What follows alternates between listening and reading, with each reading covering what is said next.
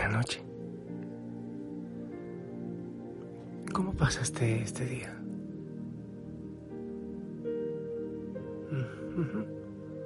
Gracias por compartir, sí. Yo bien. Bueno, sí, estoy algo cansado, es verdad. Ah, los días míos.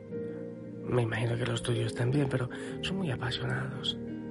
Donde esté haciendo cosas, orando, a veces cantando, a veces danzando, a veces llorando, a veces abrazando, escuchando. Eh, ah, es la pasión de cada día, de cada momento en el Señor.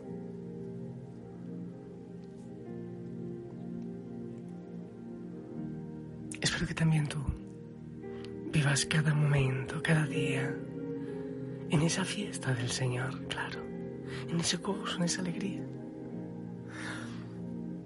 No hay que vivir con miedo, para nada. Sabes que la verdad, por eso me gusta decir que hay que vivir cada día como si fuese el último, porque hay mucha probabilidad de que, de que haya miedo, que haya prisas.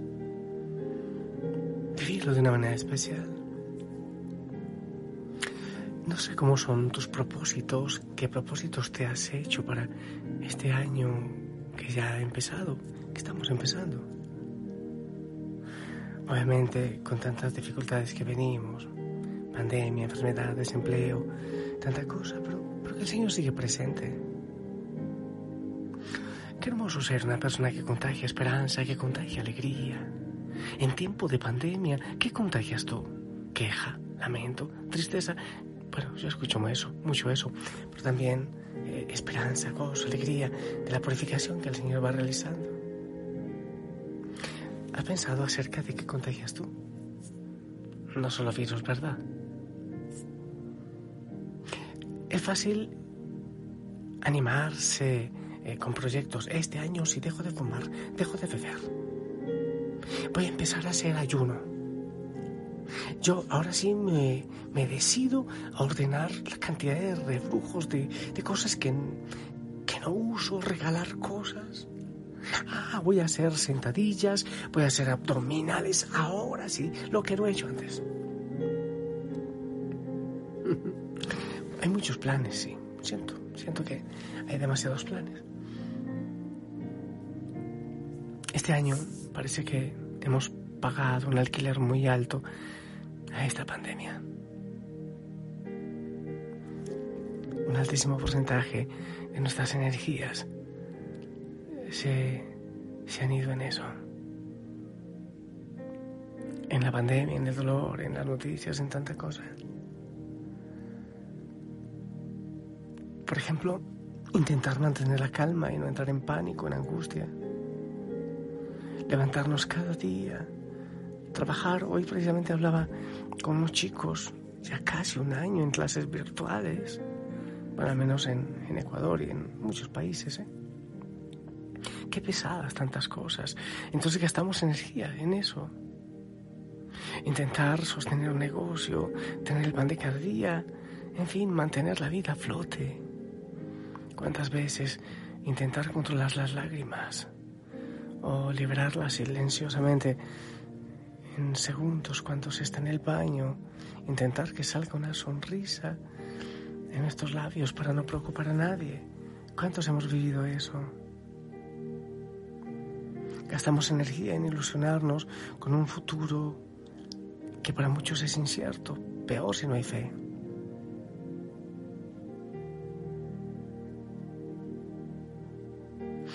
Pensamos, bueno, sí, en un tiempo llega Cuaresma, después Semana Santa.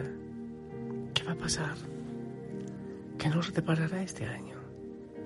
Es mucha la energía que tenemos que invertir y alquilar en esta pandemia. Pero esa pequeña porción que nos queda, es importante saber dónde la quieres invertir. ¿Qué vas a hacer con ella? Para que no sucumbamos, ¿eh? Tiene relación con un término, dice un mensaje que estoy leyendo, con un término que escuché hace muchos años. Quiero ser mujer corcho y no mujer plomo. Ya sabes a lo que me refiero. Estoy leyendo. Quiero ser mujer corcho y no mujer plomo, dice. Quiero ser de esas personas que contagian alegría, no por mirar a la realidad con un filtro de inseguridad, sino porque la realidad está llena de cosas bellas.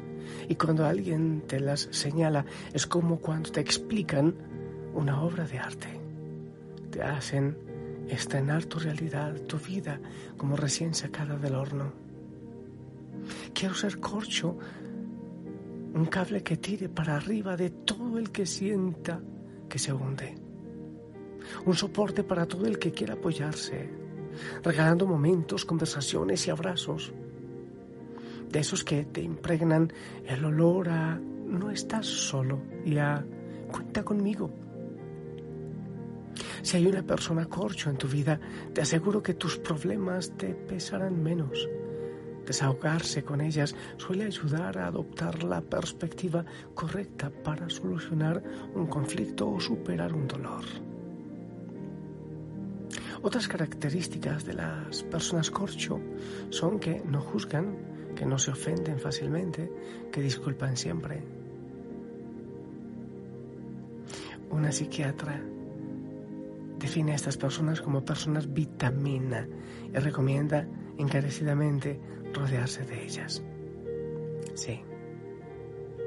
Hablo de metas muy altas, lo sé. Pero cuando sueñas hacia adentro para cambiar lo que sale de ti, no dependes de nadie ni de nada.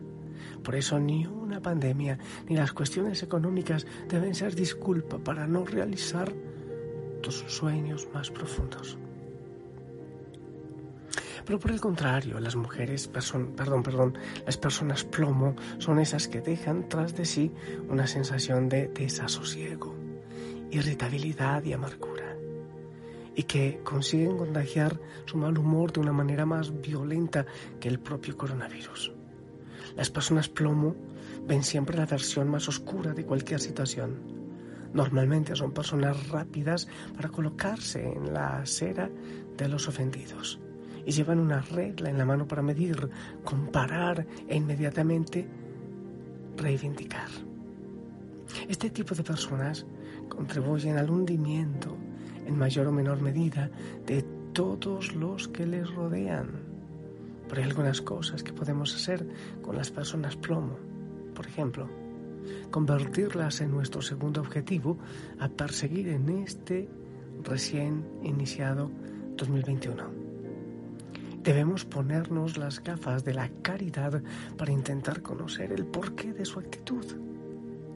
Nada despierta más hondamente la ternura que conocer la historia de una persona después de haber realizado un juicio rápido sobre ella. Esa historia que la llevó a adoptar en la vida una postura tan antipática. Otra cosa que podemos hacer con estas personas así criticonas, duras, es recordar que nadie, absolutamente nadie, es inmune al amor.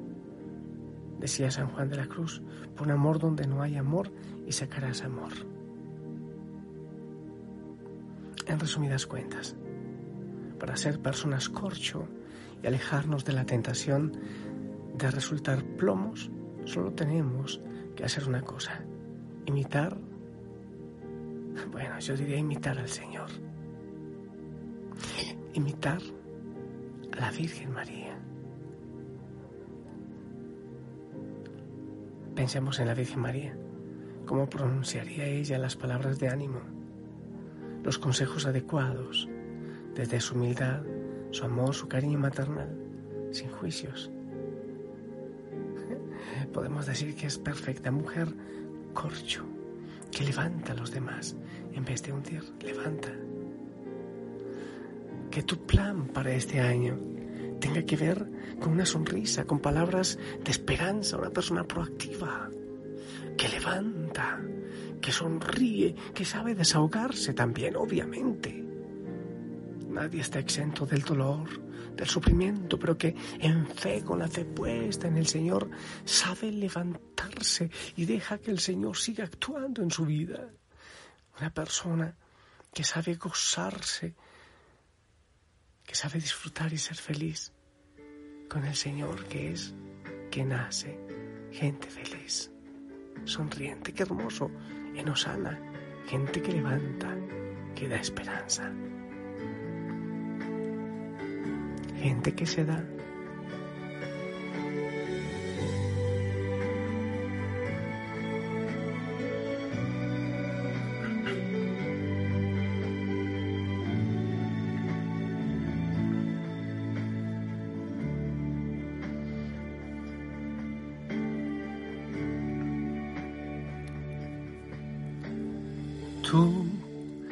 haces tan feliz.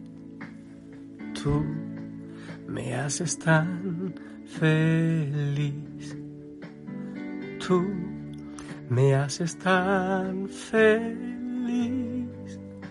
Mi corazón se alegra en ti. Tú me haces tan feliz.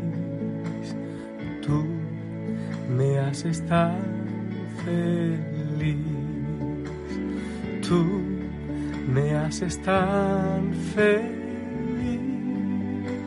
Mi corazón se alegra en ti. Aleluya.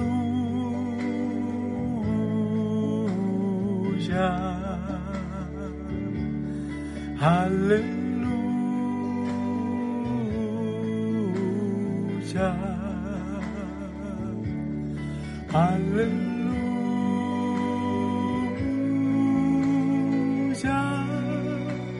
Jesús me haces tan feliz.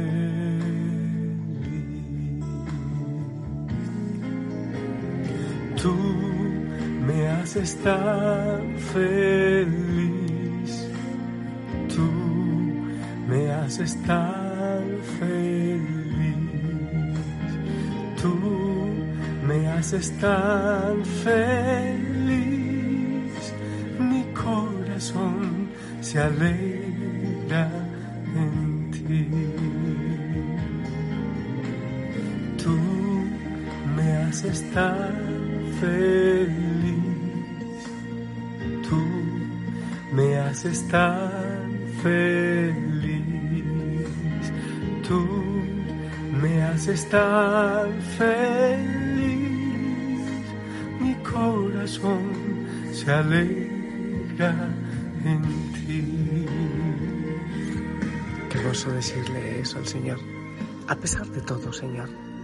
Incluso a pesar de que cerca tenemos tanta persona plomo, que todo quiere hundirlo, hundirlo, que tú mantengas en nuestro corazón la esperanza, la fe, la alegría, el gozo, esa felicidad que tú puedes darnos, Señor.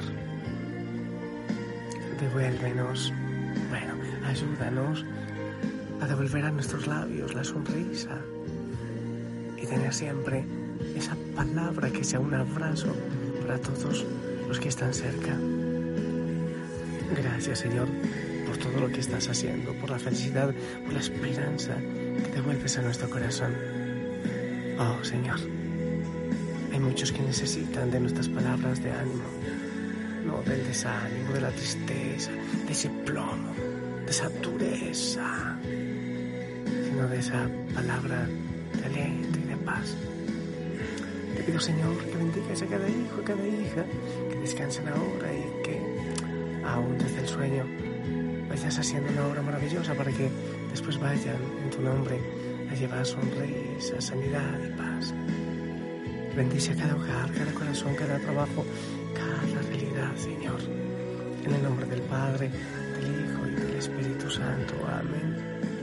Y gente linda, con ganas, con fe, esperamos tu bendición, palabra de cariño, de fuerza, de esperanza.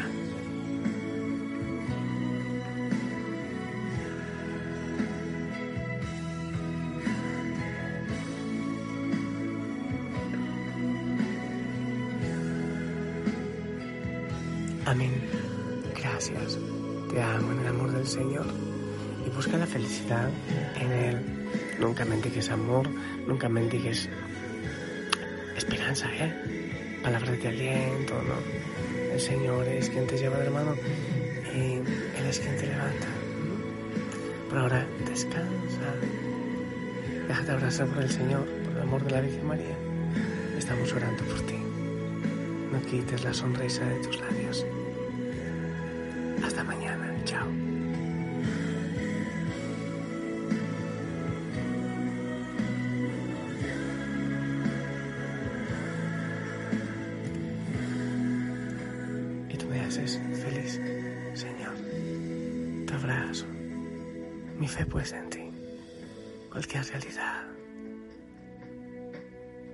Oh Señor, porque hasta los momentos difíciles, cerca de ti, son purificadores y pueden ser hermosos, un momento especial para evaluar la vida. Ayúdanos este año, Señor, a llevar luz y esperanza. Sí. En medio de tanta tristeza y oscuridad. Toca nuestros labios, nuestro corazón. Tócanos para llevar tu paz, Señor. Tú nos haces felices. Jesús, tú me haces feliz.